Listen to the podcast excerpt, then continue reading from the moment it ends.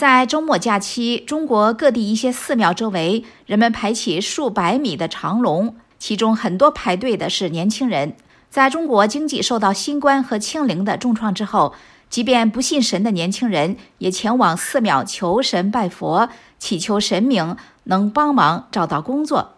下面我们请陆阳来分享美国之音特约记者金谷的报道。陆阳，好的，宇宙。路透社报道。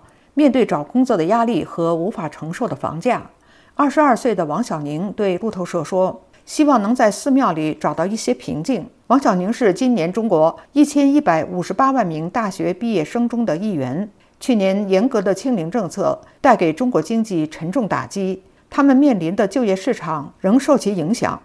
旅游预订平台 Trip 点 com 表示。与2022年相比，今年到目前为止，拜访寺庙的人数增加了三倍。可能会有一点点关系吧。就如果找不到的话，就会想来这边拜一下，祈求更好的工作。平台虽然没有给出总体数字或者与大流行前的比较，但是他表示，大约一半的访客都是九零后。出于隐私，只愿意透露姓氏。今年十九岁的陈同学来到北京标志性的雍和宫，为他的职业前景祈福。尽管距离毕业还有好几年，他说，就业门槛不断提高，压力巨大。现在感觉大大部分的大学生就是遍地走了，然后还有研究生，对他的学业的那个门槛在不断的。提升就高学历的人越来越多，然后也有很多的学生，他们更多的寄托在于考公跟考研上面，然后找工作就会越来越难，因为大家都在卷。据报道，受过高等教育的一代年轻人中有五分之一失业，并创下纪录。改善他们的前景是当局的一大难题。中国国家发改委今年三月初表示，希望二零二三年能创造一千两百万个新的工作岗位。比去年目标多一百万。位于北京的中央财经大学国际金融研究中心客座研究员张启迪说：“大学毕业生严重供过于求，他们的当务之急是生存。”他表示，很多人开网约车为生，或投入外送工作。中国自从去年十二月取消清零的限制措施以来，经济持续复苏。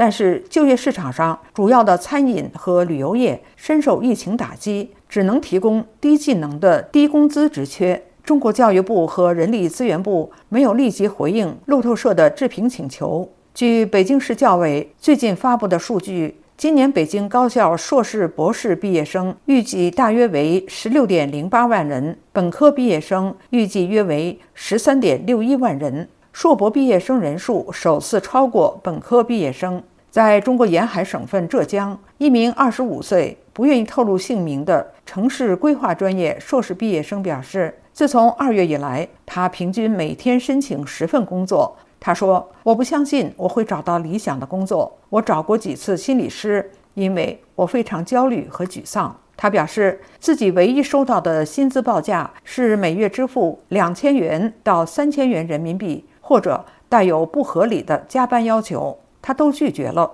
中国官媒《北京日报》在三月份的一篇社论中表示，工作和学业上的焦虑是可以理解的。社论说，然而真正在压力下把希望寄托在神佛身上的年轻人，显然也在误入歧途。宇宙，好，谢谢陆阳分享美国之音驻台北特约记者金谷的报道。